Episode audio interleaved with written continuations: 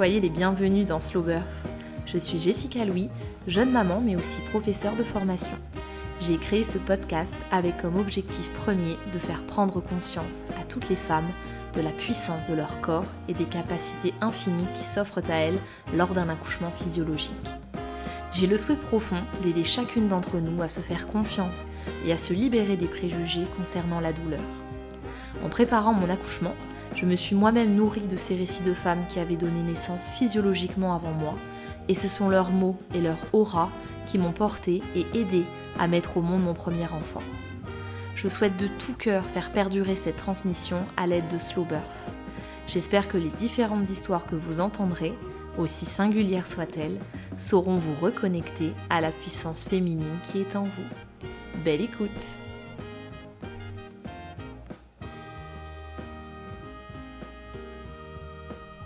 C'est avec grand plaisir que je me suis entretenue avec Tania, jeune maman de deux enfants, expatriée et tout nouvellement doula. Elle m'a confié les difficultés de son premier accouchement et l'envie de vaincre cette passivité pour la mise au monde de son deuxième bébé. Elle m'explique que le plus important pour elle, c'est de bien s'entourer pour préparer et vivre un accouchement le plus sereinement possible. Tania m'indique alors comment elle a fait appel à une doula à Singapour où elle vit avec sa famille. Enfin, elle raconte ce deuxième accouchement, rapide, qu'elle a pu vivre pleinement grâce à son mari et son incroyable doula. Je vous souhaite une très bonne écoute.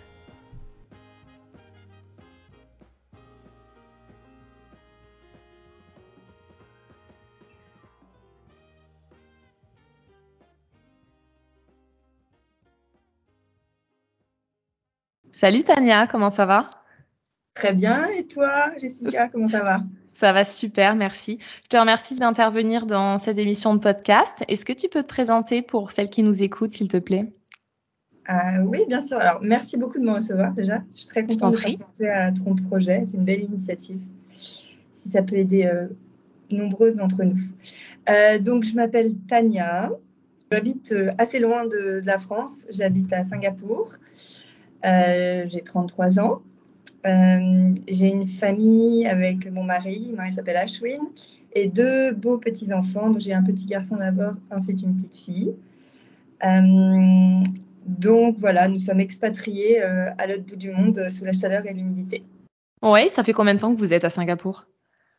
Alors, ça va faire un an et demi à peu près, et, euh, mais c'est pas notre premier arrêt en Asie. Ensuite, je pense qu'on en aura parlé après, mais on presque 7 ans au Vietnam, au Chi Minh, dans le sud du Vietnam, donc qui n'est pas hyper loin d'ici. D'accord. Est-ce que tu peux me dire quelle était euh, ta vision de l'accouchement avant de tomber enceinte? Ouais, alors j'ai, je suis d'une formation euh, assez scientifique, donc euh, j'étais plutôt terre à terre entre guillemets, très liée à la science ou à ce qu'on sait, plutôt à faire voilà confiance au système. J'ai deux enfants. Mon premier accouchement, je n'avais pas forcément cherché un accouchement euh, physiologique. J'avais confiance en, ce qui allait se passer et je ne voyais pas le. Je me disais s'il y a des méthodes qui peuvent nous aider pour, euh, pour que ce soit plus facile ou why not? Enfin, je n'étais vraiment pas, euh, pas vraiment d'opinion pour, contre. chacun faisait un peu comme il voulait. Et, et, donc, je me suis un peu laissée guider dans cette idée-là, en tout cas pour, le, pour mon premier accouchement. Tu avais des amis qui avaient déjà accouché avant toi? Oui. Euh, moi aussi, pas mal. Mais c'est vrai que c'était pas un sujet. Enfin, c'est un sujet qu'on échangeait. Mais euh, j'ai pas de accouchement physiologique, pas forcément, je pense, dans mon entourage même si ma maman à moi euh, a eu moi et mon frère de façon euh, d'accouchement physiologique, mais, mais du coup, il n'y avait pas de comparaison, c'était plus à une autre génération. Mais ouais, j'avais pas de, de témoignage autour de moi vraiment d'accouchement physiologique. D'accord. Donc en fait, pour ton premier enfant, pour ton petit garçon, tu as accouché euh, de façon, on va dire, classique, j'ai envie de dire, mais donc très médicalisée, c'est ça? Oui, voilà. En fait, euh, j'ai eu droit au, duo euh, César, euh, donc pas César, duo accouchement avec péridurale et oxytocine, ce qui est, je pense, le cas de beaucoup de monde, et cloué au lit. donc voilà, c'est souvent le trio, c'est lit, péri et ocytocine. ça va souvent ensemble. Euh, donc oui, voilà. Donc mon premier accouchement, c'était euh, très médicalisé, euh, qui s'est pas forcément bien passé. Mais euh, donc voilà, donc c'est pour ça que ensuite je me suis renseignée et j'ai un peu moins cru dans tout allait bien se passer et j'ai plus pris les choses en main. D'accord, tu avais vraiment envie euh, que ce soit toi qui sois au centre de l'accouchement, euh, alors que finalement, pour le premier accouchement, tu étais un peu plus passive? Ouais, c'est ça. En fait, j'ai vraiment, je pense que les choses que j'ai le moins, mis à part que ma péridurale s'est mal passée et que j'ai eu des, des, effets secondaires après, qui n'étaient pas chouettes, euh, mis à part ça, en fait, senti, je me suis sentie vraiment euh, pas présente, entre guillemets, pas actrice, un peu spectatrice de, ce qui se passait. Euh, je pense que je suis pas la seule à ressentir ça, mais j'avais pas eu cette vision-là de, d'avoir un besoin d'être acteur de ton accouchement. Dans ma tête, c'était si c'est plus simple, why not? Si ça peut être plus facile, pourquoi pas enfin voilà.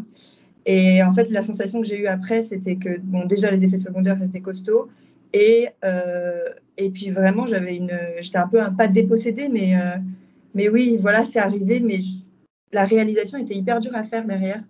Euh, le fait d'avoir accouché, euh, parce que j'ai pas vraiment euh, eu l'impression de participer entre guillemets. Ok, t'es passé en fait à côté de ton accouchement.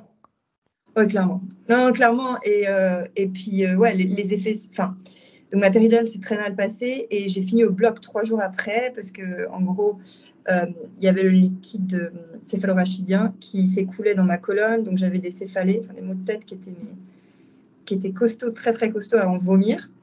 Donc du coup, j'ai fini au bloc et mon petit était en soins intensifs. Donc c'était vraiment le, le, pas la belle histoire. Donc assez traumatisant. Euh, parce qu'en fait, pendant ma, mon, mon épidurale, ma, péridurale, pardon, euh, ils, euh, ils, se sont, enfin, ils ont piqué cinq fois en tout. Et donc, forcément, quand on pique cinq fois, bah, ça fait des trous. et donc, le, liquide s'écoule par ces trous. Et donc, voilà. Et donc, mon dos était dans un état catastrophe. Et moi, c'est vrai que sur le coup, bah, ça a duré hyper longtemps. On était dans un pays euh, où ça parlait pas la même langue que nous, donc c'est assez compliqué, surtout sur des procédures médicales, même si c'était un système où j'étais euh, j'étais hyper familière parce que je bossais, le, je bossais avec les hôpitaux, je bossais avec ces personnes-là en fait. Donc il n'y avait pas la, peur de la nouveauté ou d'un environnement que je connaissais pas. C'était vraiment la posture qui s'est mal passée en soi. Euh, et, voilà, donc j'avais un peu des, traumas entre guillemets de cette partie de péridurale. Donc pour moi, c'était assez clair que mon prochain, c'était impossible que je prenne la péri, vu ce que j'avais subi derrière et euh, un peu le choc traumatique de la péri. Donc, ça m'a fait un peu euh, penser vers, l'accouchement physiologique. Et après, en me renseignant, en fait, je me suis rendu compte bah, de la puissance du corps de la femme et de quoi on est capable et comment, entre guillemets, les, les bénéfices sont, sont bien supérieurs, entre guillemets, pour nous pour l'après et pour euh, et pour le bébé aussi. Euh, donc je me suis vachement renseignée derrière et ce qui m'a permis de justement de faire ce projet pour, euh, pour ma deuxième naissance. Comment tu t'es renseignée? Alors qu'est-ce que j'ai je sais pas si ça existe en. J'écoute pas mal de podcasts en anglais, mais il y a un podcast qui s'appelle Evidence Based Burst en gros, c'est tous les épreuves, les preuves scientifiques qu'il y a sur, les, sur euh, tout ce qui est de l'accouchement, du postpartum, enfin autour de ça, de périnatalité. Euh, et donc j'ai écouté pas mal de podcasts, euh, pas mal de livres euh, sur l'accouchement physio, et, euh, et, je me suis fait accompagner d'une doula aussi. Euh, D'accord. Ouais, voilà, parce que je changeais de Enfin, je savais que les, les, justement les preuves scientifiques de réussite d'un accouchement physiologique sans, euh, sans péri et tout ça étaient largement plus haut avec un accompagnement par une doula. Donc je savais que je mettais entre guillemets des cartes euh, pour que ça marche, parce que j'avais bien compris que quand quand il n'y avait pas certaines cartes, il y avait moins de risques que ça fonctionne. C'était quoi alors la préparation pour le deuxième accouchement? Euh, J'ai fait de l'autonomie, euh, qui était pas mal. et autrement, franchement, c'était de l'auto-formation parce que c'était mon deuxième, donc les cours de prépa, j'en ai pas fait. Euh, j'ai pas fait de cours de prépa, j'ai fait un peu d'autonomie, mais enfin voilà, quelques séances. Et autrement, c'était avec euh, Madoula, parce que euh, enfin c'est elle qui, qui m'a guidée sur un système de santé qui est quand même différent de la France, euh, avec un système très privé, euh, qui a l'avantage d'avoir le choix, la beauté du choix, mais aussi un peu le stress, l'anxiété, parce que en, entre guillemets beaucoup de choses sont remises dans les mains des parents. Donc c'est vraiment tu peux choisir tout ce que tu veux mais ça peut aussi causer de l'anxiété parce que voilà. Donc c'est pour ça l'accompagnement et euh, d'avoir quelqu'un là, juste là pour ça, c'était euh, un cadeau quoi. Alors l'autonomie, tu t'en es euh, servi après pendant ton accouchement? C'est quelque chose que tu as réinvesti? Non, pas forcément. Je pense que l'autonomie, je l'ai mis plus en, place surtout euh, par rapport à mon mari. Euh, c'était une donc du coup nos deux enfants ont deux ans d'écart donc c'était assez collé, donc c'était dur de. On, on, on, changeait de pays, on déménageait, on avait un petit qui avait 18, entre 18 mois et 2 ans. Donc c'était assez riche en péripéties et en nouvelles. Donc c'était juste des parenthèses, entre guillemets, où on pouvait un peu se connecter à ce bébé dans toute cette agitation. Donc c'était plus ça. Oh, c'est génial. Mm. Et du coup, ta doula, euh, donc tu m'as dit, euh, elle est vraiment là pour te guider. Est-ce que tu peux expliquer euh, vraiment à quel moment elle intervient, combien de fois tu la rencontres, à quel moment, et puis peut-être ben tout ce qu'elle fait avec toi, tout ce qu'elle te montre, tout ce qu'elle t'indique. Raconte-nous un petit peu. Oui, bien sûr. Alors, c'est trouver une doula, c'est un peu comme embaucher quelqu'un en soi. Euh, donc ça, se passe par des entretiens donc pour trouver la bonne personne parce que voilà c'est comme tout il faut, un bon fit euh, parce que c'est un, un, moment tellement transformant de notre vie qu'il faut vraiment enfin, trouver la bonne personne. Donc ça se passe par des petits entretiens pour trouver la bonne personne justement. Ensuite euh, comment ça fonctionne? Il y a ces deux trois rendez-vous prénataux euh, donc avant l'accouchement pour pouvoir connaître la personne un peu plus avec le partenaire aussi parce que ça c'est un un travail d'équipe, entre guillemets, euh, pour arriver à ce beau projet. Et, euh, et, donc, elle, elle nous guide aussi dans tous les choix possibles qui sont du projet de naissance, de toutes les options non médicales qu'il y a pour, pour pallier aux, contractions et pour essayer de, vivre ça dans le meilleur moment possible. Euh, donc, elle, voilà, elle présente tous les outils, entre guillemets, sa, boîte à outils qu'elle utilise.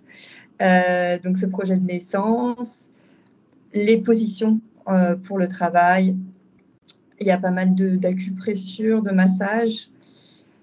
Et puis, euh, un accompagnement émotionnel en soi, en fait. Donc, elle est là en relais, en fait, du partenaire. En fait, c'est un peu la personne qui gère le projet euh, comme il y aurait une wedding planner entre guillemets pour un mariage, euh, c'est un peu le même parallèle. Pour une doula, elle va simplement être sûre que ton projet de naissance est respecté. Et si jamais elle ne parle pas pour toi auprès des professionnels de santé parce qu'elle est employée par, la famille, par les parents, mais elle est là pour vraiment essayer de, de que le cadre euh, et l'ambiance et tout ce qui se passe soit respecté. Donc euh, ça dépend ce que le couple veut et ce que la maman veut pour, son, pour sa naissance, mais en tout cas, elle est là pour, euh, voir que le projet se, se passe au mieux. C'est la personne ressource en fait, vraiment. C'est ça. Et par exemple, quand moi j'avais un peu, un, et mon partenaire aussi avait un peu un doute sur, et on l'a tous, euh, est-ce qu'une doula va prendre la place du partenaire, ce qui, euh, ce qui est normal. Et en fait, euh, c'est vraiment un travail d'équipe. Pendant mon accouchement, mon mari était vraiment en, mode coaching avec moi et elle, elle était, elle gérait qu'il n'y avait pas de trop de lumière parce que je voulais pas de lumière, que personne ne rentrait dans la salle, c'est pas, pas d'urgence bien sûr. Elle me faisait des contre-pressions dans le dos, juste elle voyait et, puis elle m'aidait à me positionner aussi pour faire euh, parce qu'elle savait à peu près où était le bébé et il y a des mouvements en fonction de pour ouvrir le haut du bassin ou le bas du bassin. Euh, donc elle était vraiment là pour gérer ce projet, euh, en vraiment gestion de projet. Et comme ça, mon mari avait été complètement déchargé de tout ce qui était administratif, bah, justement, gérer que tout soit respecté. Et lui, il était complètement focus avec moi. Et puis même si bon, ça n'a pas duré hyper longtemps, donc il n'a pas eu besoin de prendre de pause, mais, mais s'il y a besoin de, je sais pas, des fois ils ont aussi besoin de leur, time, leur temps off, c'est aussi, aussi transformant pour eux. Donc c'est vrai que ça, leur, ça, ça, fait un relais en fait. Et puis euh, c'est assez compliqué en fait de se retrouver en travail physiologique toute seule. Euh, et c'est un risque que ça ne fonctionne pas. Donc ça, ça fait un relais dans l'équipe et c'est une figure qui reste là en fait. Et il n'y a les pas doulas, de ouais. Les doulas, elles sont acceptées euh, dans les établissements hospitaliers, maternités de Singapour. C'est quelque chose qui est fréquent? Oui, ouais, c'est assez fréquent. Euh, dans, donc, c'est un système aussi qui a deux. Il y a un système privé qui est assez. Euh, donc, en tant qu'expatrié, et souvent dans les systèmes privés, quasiment tout le temps. Euh, et il y a les systèmes publics, mais même dans l'hôpital public, euh, c'est accepté. parce qu'en fait, ils se sont rendus compte du bénéfice et que le, derrière, la satisfaction par rapport aux naissances et les taux de césarienne, les taux d'épiturale étaient beaucoup plus bas, la satisfaction beaucoup plus haute. Donc, en fait, ils sont juste basés sur les preuves et ils sont. Après, c'est pas hyper facile. Il faut quand même faire des procédures, il faut enregistrer. Enfin voilà, c'est pas quelque chose de super simple, mais mais ouais, c'est possible. C'est génial. Les doulas, mm. elles sont vraiment du coup euh, professionnelles en fait de la périnatalité. C'est ça. Bah comme, euh, sauf qu'elles ne pratiquent aucune, euh, aucun, aucun acte. Ouais. Exactement. Donc c'est pas une sage-femme. elle va pas du tout vérifier le col ou je sais quoi. Euh, elle est vraiment là pour euh, gérer le projet de la naissance et euh, le, postpartum du début. Après, il y a plein de types de doulas. moi, c'était une doula de naissance. Il y a des doulas qui font du postpartum. il y a des doulas qui font des cours de prépa à la naissance. Et puis, il y a des doulas qui sont conseillères en lactation aussi. Tu peux pas avoir la même doula pour la naissance et le postpartum? Si, tu peux. ok, il y en a qui font tout. Ouais, ouais. En général, une doula de naissance, elle va faire le postpartum euh, le début dans le premier mois, le mois d'or, ce qu'on appelle. Et après, il y a des doulas aussi, euh, ça dépend aussi des pays, mais qui sont là plus pour, euh, pour être un peu la, tante qui aide, qui est là pour venir deux heures parce que tu dois aller, je sais pas, à un rendez-vous ou qui est juste, tu dois faire une sieste. qui sont vraiment plus, qui viennent te donner des petits conseils et t'aider, qui sont la, tante qui est avec la famille euh, nucléaire qui est plus très à côté. Ah, c'est euh, précieux. Hein. Ouais, c'est ça. C'est une petite partie de ton village que tu permets de, que tu peux embaucher du coup pour, euh, pour pouvoir un peu avoir un relais. Et en termes de prix, c'est quelque chose qui est très élevé parce que c'est pas du tout remboursé, j'imagine. Alors en fait, de plus en plus, ce qui est marrant, c'est que donc ici on a des, assurances internationales, donc c'est différent, hein, c'est pas la sécurité sociale, mais euh, il y a des mutuelles, il me semble, en tout cas, qui commencent un petit peu à le rembourser. Et ici, il y a des assurances internationales qui commencent à le rembourser. Euh, donc, euh, donc voilà. Après, les prix ici sont en fonction du marché. Donc, on est sur une, des villes les plus chères au monde. Donc, ça vous donnera aucune idée. Enfin, voilà, c'est pas la même monnaie et tout. Mais ouais, c'est un, accouchement. Enfin, c'est un investissement sur moi, je les voyais plus comme un investissement pour avoir un bon postpartum, ce que j'ai eu. Mais, euh, oui, c'est sûr que c'est un budget et c'est malheureusement pas disponible pour tout le monde parce qu'il faut les moyens pour. D'accord. C'était quoi votre projet de naissance? Vous l'aviez construit avec la doula? Ouais, en fait, on l'a construit. Elle nous a simplement, euh, un peu comme un QC, elle nous a proposé les choix qu'il y avait et puis on, on choisissait entre guillemets ce qu'on voulait. Donc, euh, donc ouais, donc on voulait un accouchement physio. moi, j'étais la péridurale, c'était vraiment un truc que je voulais éviter au maximum. Après, je n'étais pas complètement fermée. Enfin, s'il y a besoin d'une césarienne, j'étais pas du tout. Euh, enfin, je restée terre à terre quand même. Mais ouais, donc l'idée, c'était un accouchement euh, sans péri, euh, le plus physiologique possible. après, il y avait quelques détails en fonction, je veux dire, de. Je trouve tous les mots en français. Pour le cordon, pour retarder le. Le, clampage du cordon. Voilà. Euh, que ce soit euh, sur la vaccination du bébé. Ici, elle se fait à la naissance, donc plus se faire comme en France. Euh, mais c'est vrai qu'il y a la beauté de pouvoir tout choisir, qui était de pouvoir être mobile pendant mon accouchement. On a des, des monitorings qui sont pas connectés, en fait, qui sont connectés en Bluetooth, qui permettent de, génial. de bouger. Donc, donc en fait, tous les monitorings sont mobiles. et après, c'est une salle nature, entre guillemets. Il n'y avait pas de bain, j'avais pas choisi un accouchement dans l'eau. parce que aussi, c'était le tout début du, de la fin du Covid, entre guillemets, donc il y avait pas mal de, restrictions qui étaient encore présentes. Et, voilà, donc l'envie, c'était un, voilà, un projet classique, un peu, entre guillemets, d'accouchement physio. Super. Tu peux me raconter du coup comment euh, ça a commencé le travail? Ouais, euh, bien sûr. Alors, ça a commencé, j'ai perdu les os comme mon premier. Euh, et mon premier, ça a pris quelques temps avant de commencer les, les, contractions de travail. Là, ça a mis un peu moins de temps, deuxième.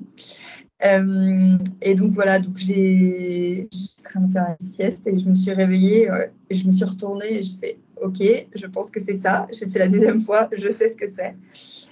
Et donc, il devait être dans les 14, 15 heures, quelque chose comme ça, plus proche de 15 heures.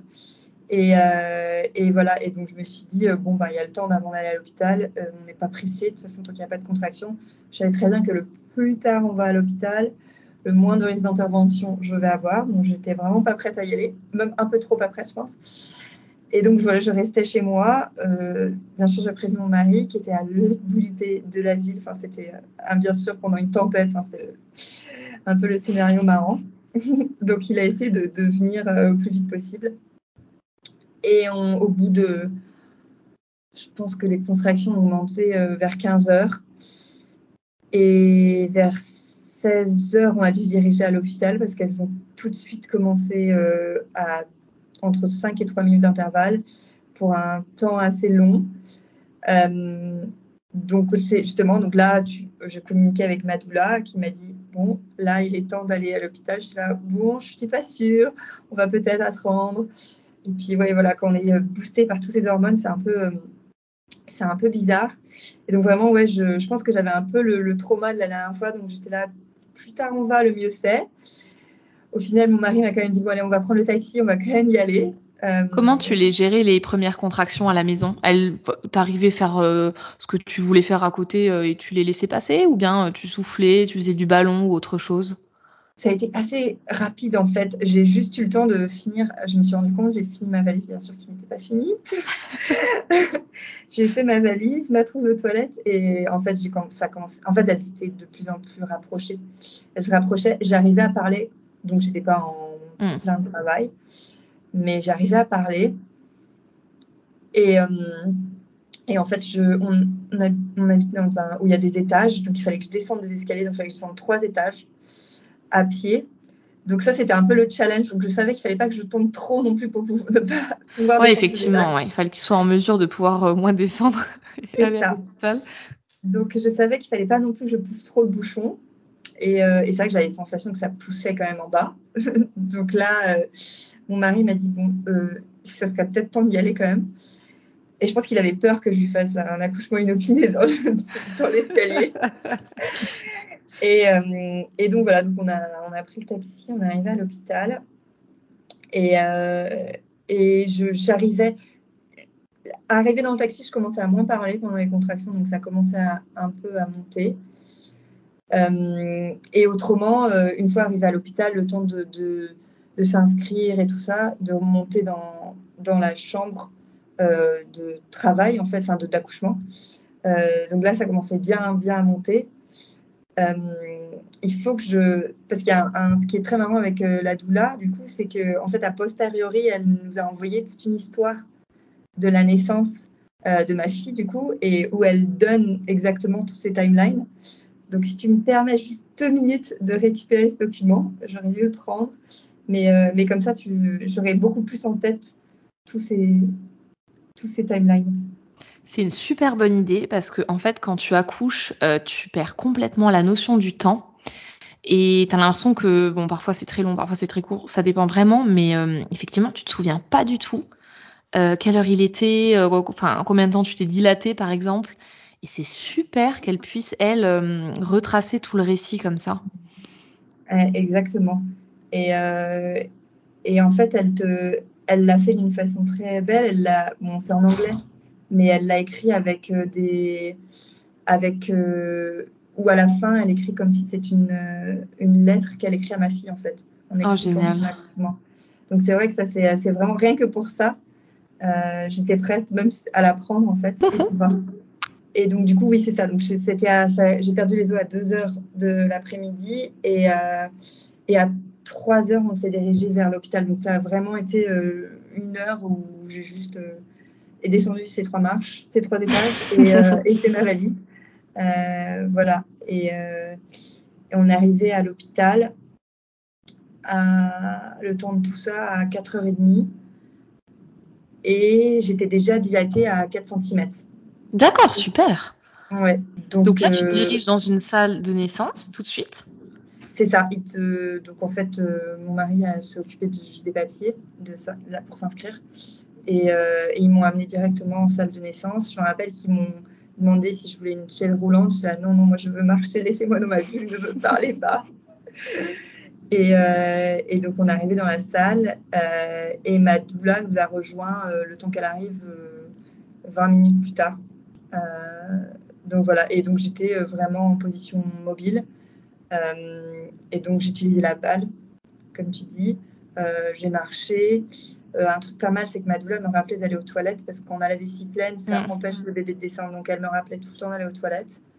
Euh, et, de, et de bouger en fait comment mettre mes genoux à, plus à l'extérieur au début. Euh, Pour t'ouvrir un peu plus, faire de la place au bébé. Ouais, c'est ça, le haut parce que quand je suis arrivée en fait il y a des, euh, des positions en fait par rapport au, au, bassin. Donc c'est soit zéro, c'est vraiment le milieu du bassin. Moins 1, moins 2, c'est plus on, monte. Donc en haut, il est, le bébé est haut. Et plus 1, plus 2. Et plus 2, c'est vraiment la sortie. Quoi. D'accord. Donc j'étais à moins 2, donc elle était potentiellement haute euh, pendant, au, à l'arrivée en fait. donc tu as fait tous des exercices pour qu'elle puisse descendre un peu plus. Donc ballon, ouverture euh, du bassin. Ballon, ouverture du bassin. Euh, je faisais pas, je crois que j'étais assez vocale. Je crois que je faisais pas mal de home. Tu vois ce que c'est Tu vibrais. Exactement. Dans les graves. Ouais, c'est ça. Dans les graves sans avoir vraiment fait de, de chant prénatal ou quoi, mais c'est juste un Ça t'est venu naturellement. Ouais, c'est ça. Et euh, et il y a un truc pas mal aussi, c'est que le, tous nos sphincters, entre guillemets, donc le col de l'utérus, notre mâchoire, nos lèvres, sont connectés. Et en fait, de détendre la mâchoire, donc de faire des comme ça, euh, ça permet de détendre aussi le col. J'avoue, je faisais ça pas mal. Euh, pendant pendant l'accouchement. Donc ça, c'était un peu dans tous mes Ouais, faire comme le bruit du cheval, euh, comme tu l'as décrit là juste avant. Effectivement, je, l'avais déjà lu ça, et tu vois, c'est intéressant. Et tes contractions, elles étaient comment à ce moment-là, là, quand tu arrives à, l'hôpital? Ça, ça, continue ou tu as été un peu stoppé de, du trajet, euh, de devoir faire tes, tes documents administratifs? Euh, non, parce qu'en fait, je me suis pas du tout occupée de ça. Non, non, ça a continué. Et en fait, euh, ouais, je suis arrivée à 5h15, mais conversations c'était à 2-3 minutes T'es bien resté dans ta bulle en fait. Ouais, ouais, je suis restée dans ma bulle. En fait, c'était passé quand même hyper vite. C'est entre 16h30 et. Enfin, il n'y a même pas 45 minutes le temps que. Puis on va pas très vite quand même quand on marche, quand on est en travail. Mais là, c'est parce que tu as le document de ta doula.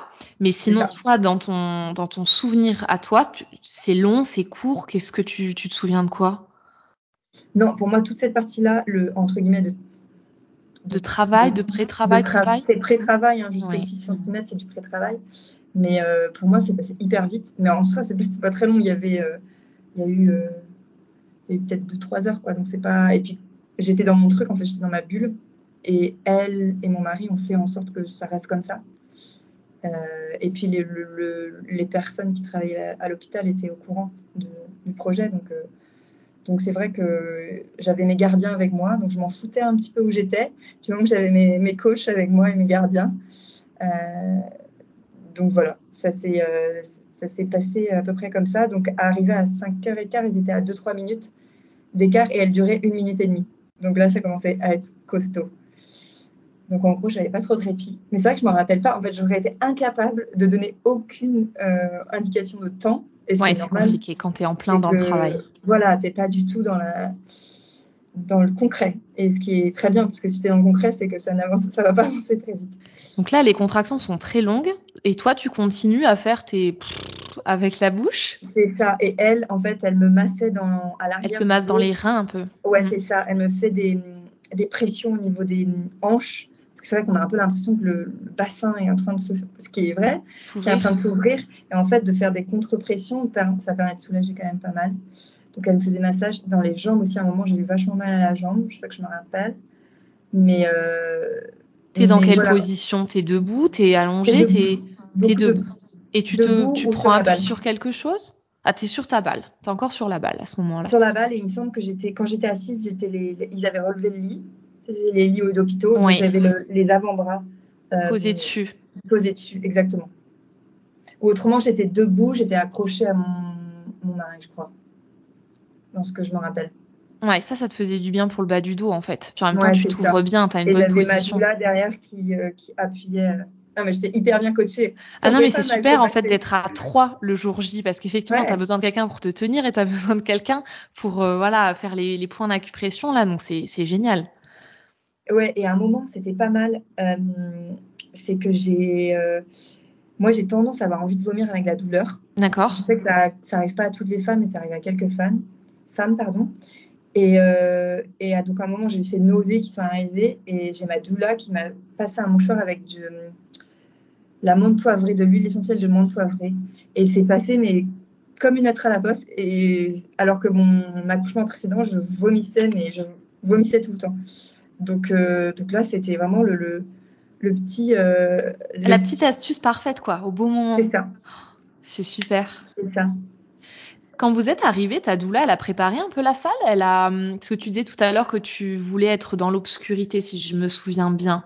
Elle a fait en sorte que ce soit le cas ou c'était déjà, la salle était déjà prête?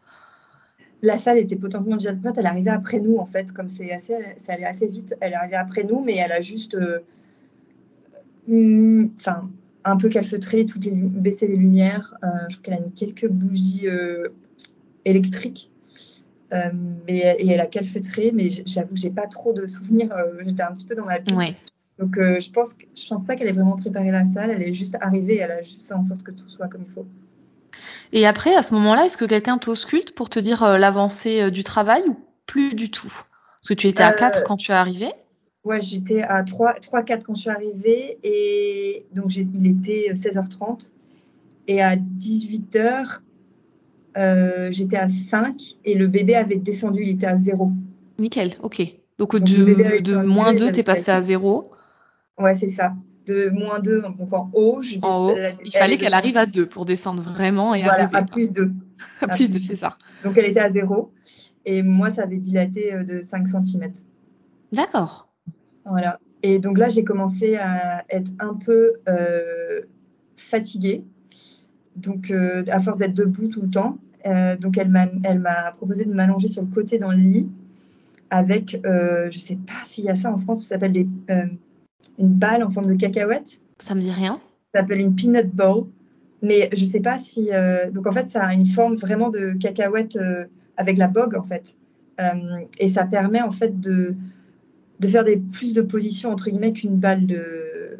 un ballon de, yoga, enfin de, de pilates. Euh, et, de mettre euh, en fait la, balle entre les jambes quand on est sur le côté et de plus ou moins ouvrir ou fermer euh, les genoux et voilà. Et donc elle m'a mis dans la bonne position avec ça. Je sais plus exactement comment, mais comme il fallait quand il fallait parce qu'en fait elle a vu que le bébé avait descendu et était en zéro, donc je suppose qu'il fallait plus ouvrir la partie de sortie entre guillemets du bassin et pas le haut, donc le bas. Donc elle t'a mis la peanut ball. Elle m'a mis la peanut ball exactement. Euh, et donc mon mari est resté vraiment en face de moi, c'était mon coach. Euh, lui, il se gérait le, côté euh, émotionnel. Et elle, elle ce qu'elle a utilisé à un moment, c'est qu'elle a utilisé de la chaleur. Donc elle avait les, toutes les poches qui font chaud et froid.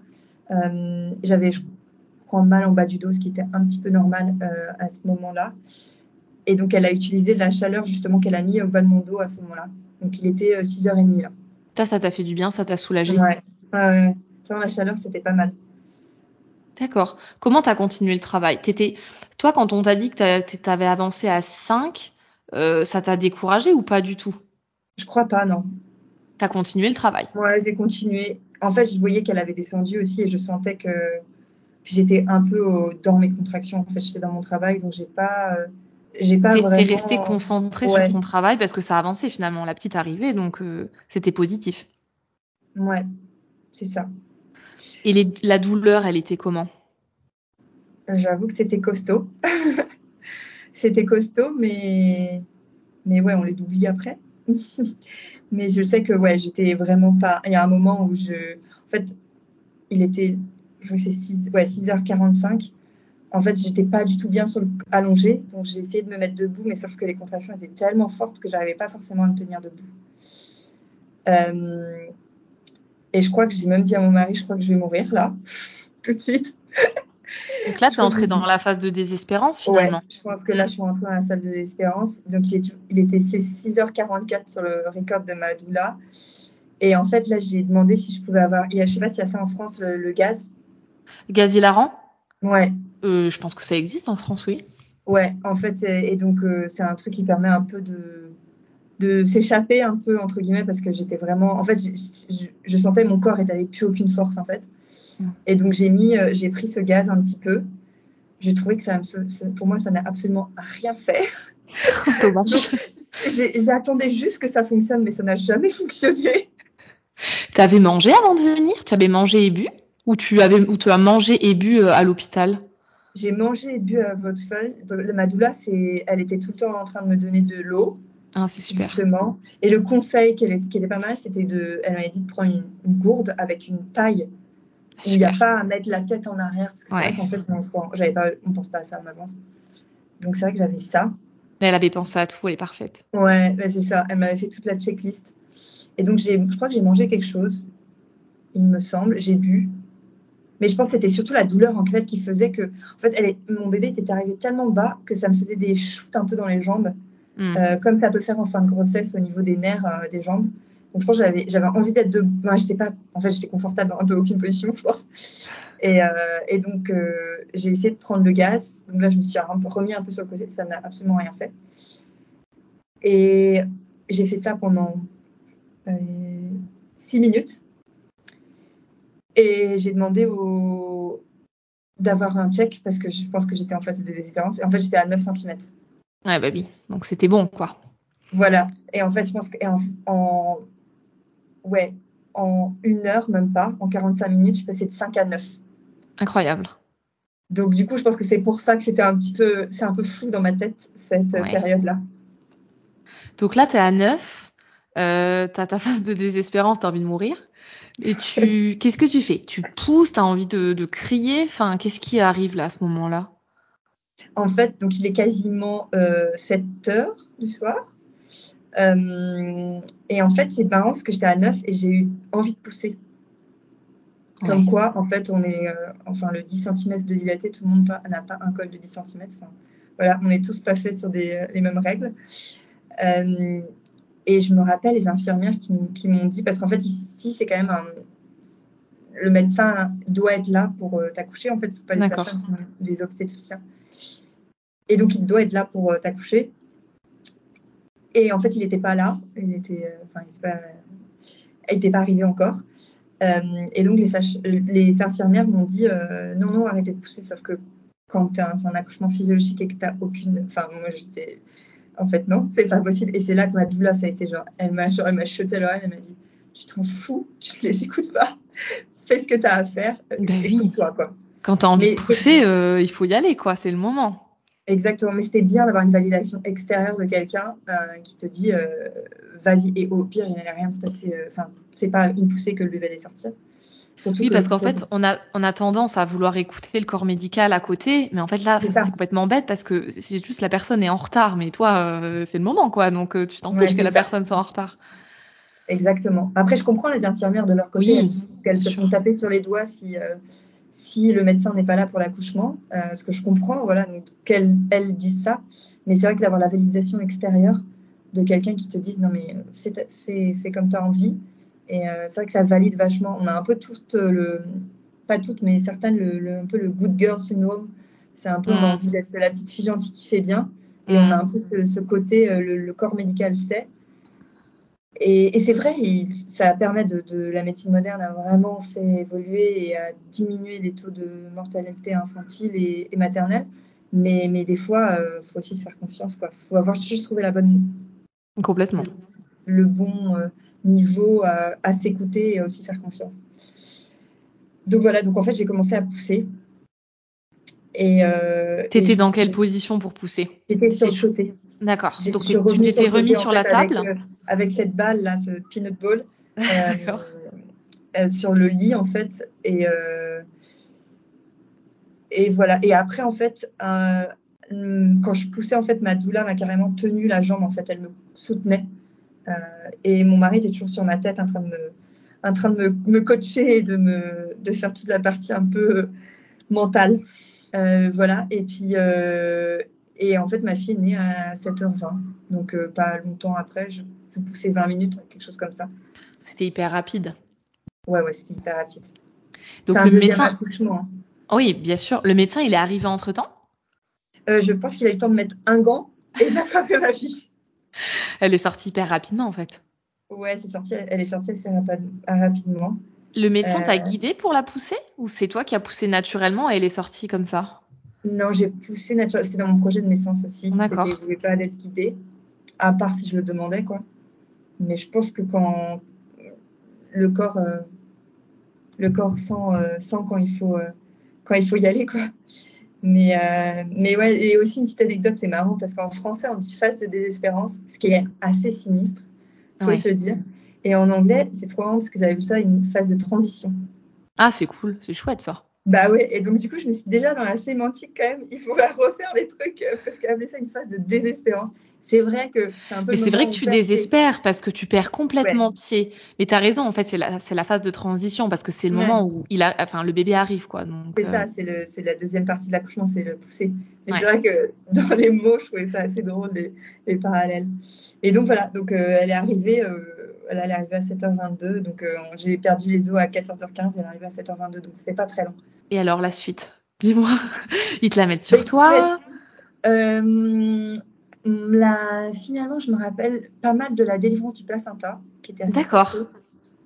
Euh, Mais tu avais ta fille sur toi à ce moment-là quand même? Ou elle était J'avais ma fille sur moi. D'accord.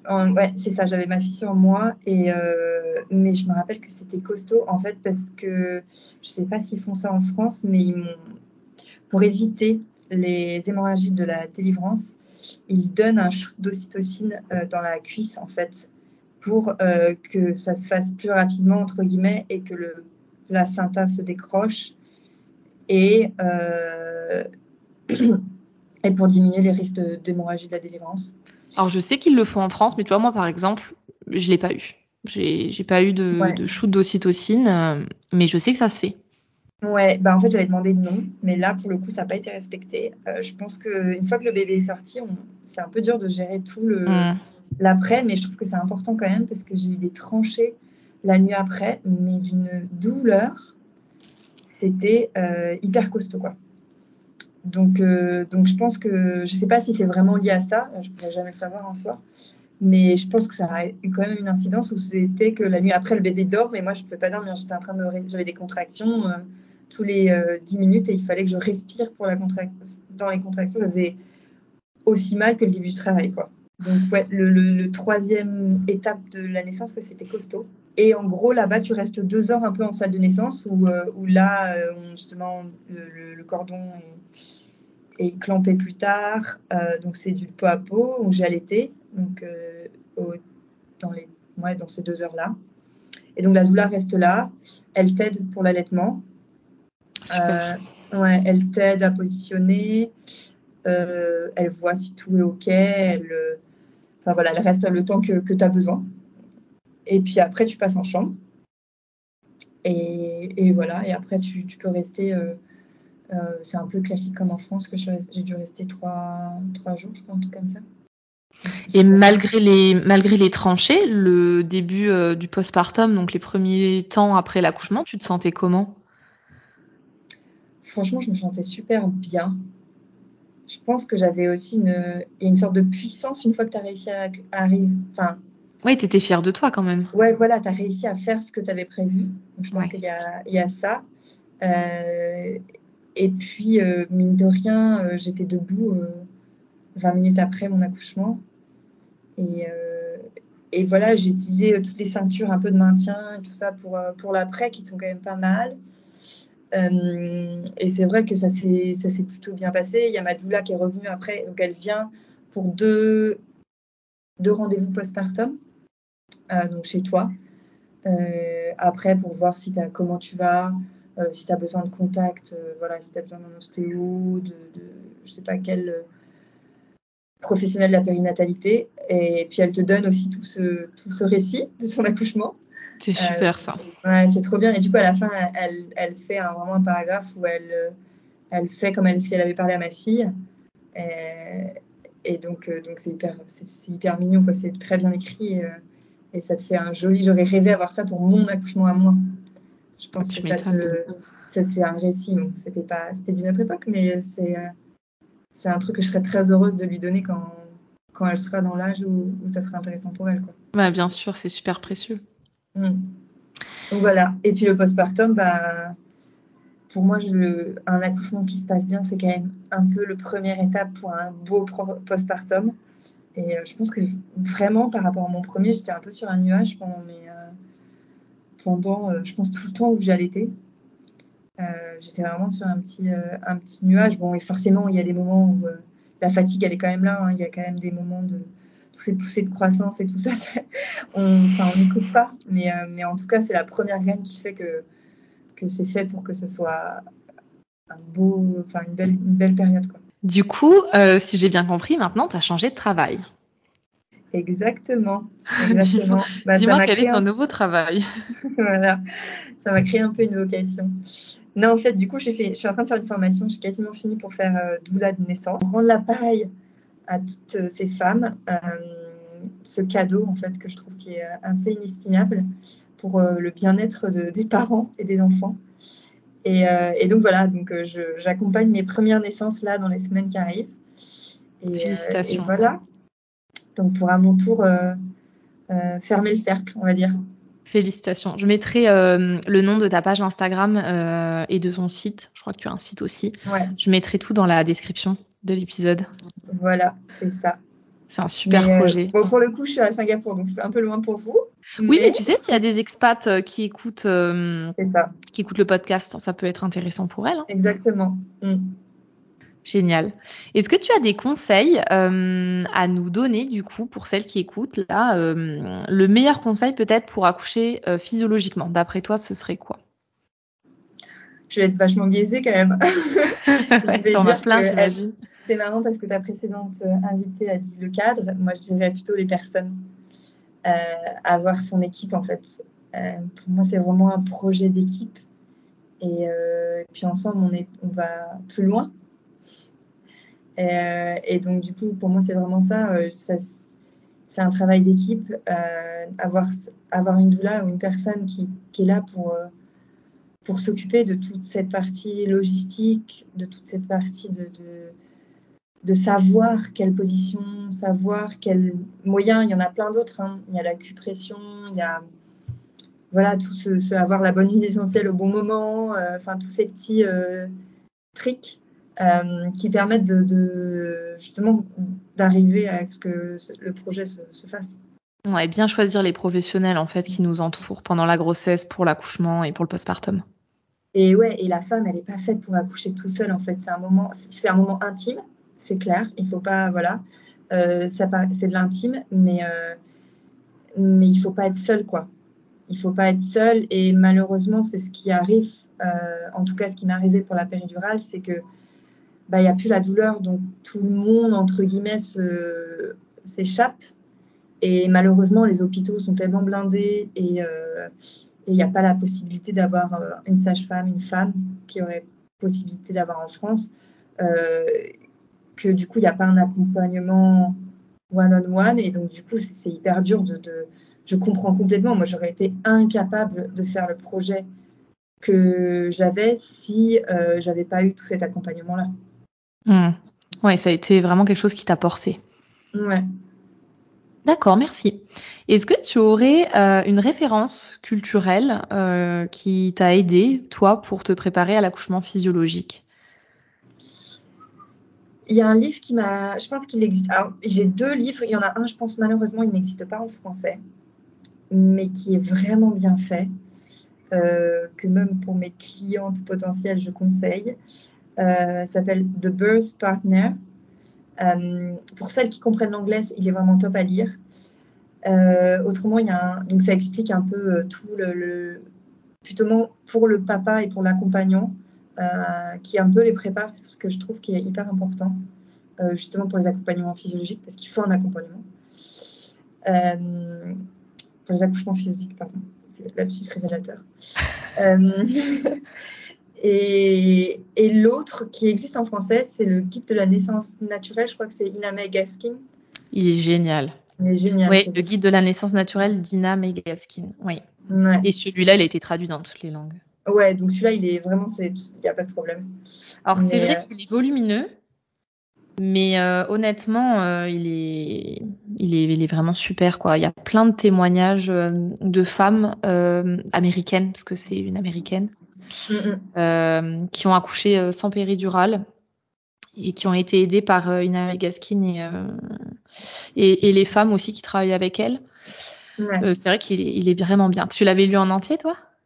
Ouais, je l'avais lu en entier. J'avais trouvé vraiment intéressant.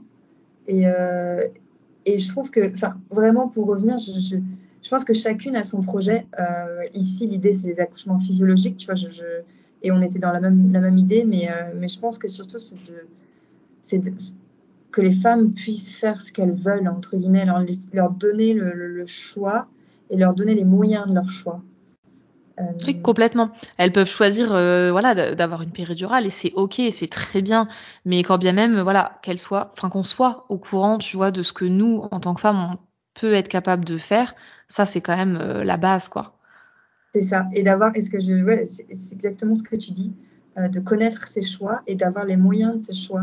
Parce que je pense que d'avoir une, sur mon premier accouchement, j'aurais peut-être eu une péridurale si j'avais eu un accompagnement mais il ne serait pas fini comme ça a fini, ça aurait été beaucoup mieux géré. Et, et, la, et la doula et mon partenaire auraient pu me positionner dans les positions qui font que le bébé descend beaucoup mieux que quand on est sur le dos avec le coccyx qui est juste dans la route euh, du bébé.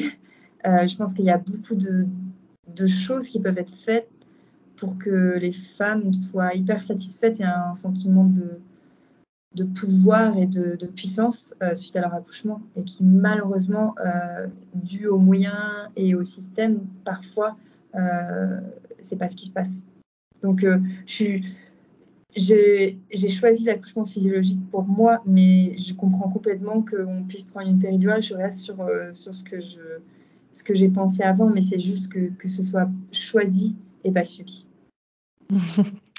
Écoute, merci beaucoup Tania euh, pour avoir euh, raconté ce magnifique récit d'accouchement. Je te remercie infiniment et euh, je te souhaite le meilleur pour, eh bien, pour ta future vie de doula. Merci beaucoup, c'est super sympa. Merci à toi. Salut Tania. À bientôt. J'espère que vous avez apprécié cette conversation entre la France et Singapour. J'ai eu de mon côté beaucoup de plaisir à l'enregistrer et à échanger avec Tania. Je la remercie encore d'avoir pris le temps de me raconter son récit d'accouchement et de m'avoir confié ses astuces de doula. Vous pouvez retrouver toutes les informations apportées par Tania dans le descriptif de l'épisode. N'hésitez pas à liker ce podcast et à vous rendre sur la page Instagram du podcast at slow.birthpodcast afin de poser toutes vos questions ou de donner votre opinion sur cette belle conversation.